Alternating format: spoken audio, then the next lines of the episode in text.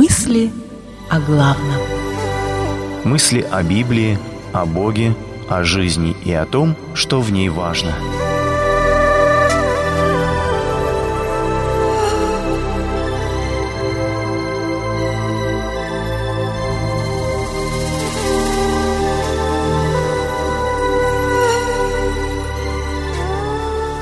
То, что ты заготовил.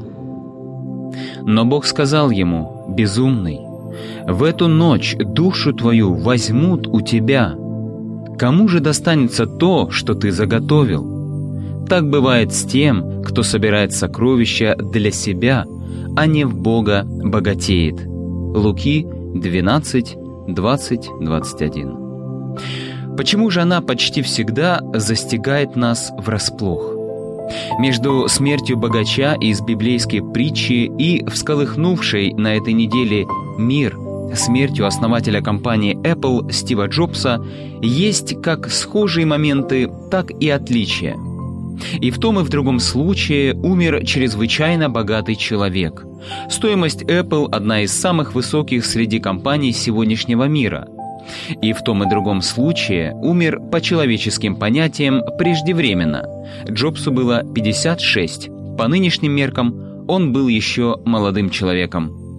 Несмотря на все достижения медицины за последние две тысячи лет назад, нам можно немного перефразировать слова Христа «Кто из вас, беспокоясь, может продлить себе жизнь хоть на час?» Кто может продлить себе жизнь, даже имея миллиарды долларов – Хочется прибавить. Тем не менее, есть и отличия. Стив Джобс знал о приближающейся смерти, и это сознание влияло на принимаемое им решение. Он говорил, «Память о том, что я скоро умру, это самый лучший инструмент из тех, что я встречал, который помогает мне делать большие выборы в жизни». Потому что почти все внешние ожидания, вся гордость, весь страх оказаться посмешищем или потерпеть неудачу, все эти вещи просто отпадают перед лицом смерти. Или еще, стать самым богатым человеком на кладбище для меня не важно.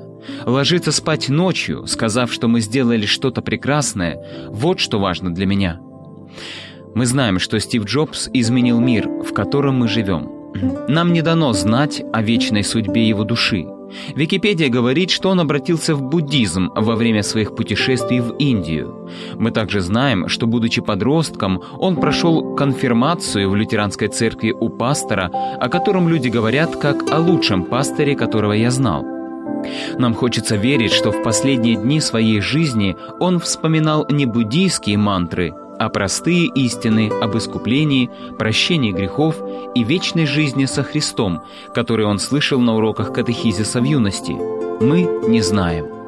Нам остается лишь уповать на милость Божью к душе этого неординарного человека и к душам каждого из нас, простых смертных.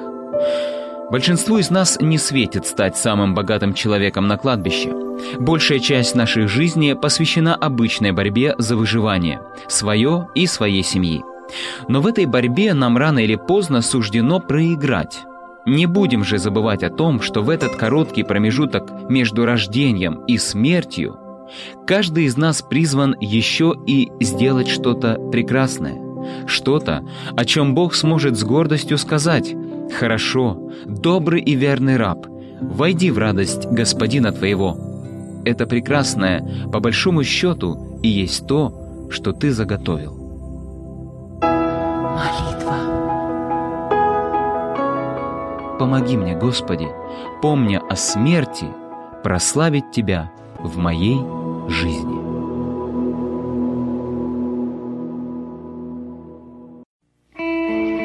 Цитата из Библии приводится либо из синодального перевода, либо в современном переводе Российского библейского общества.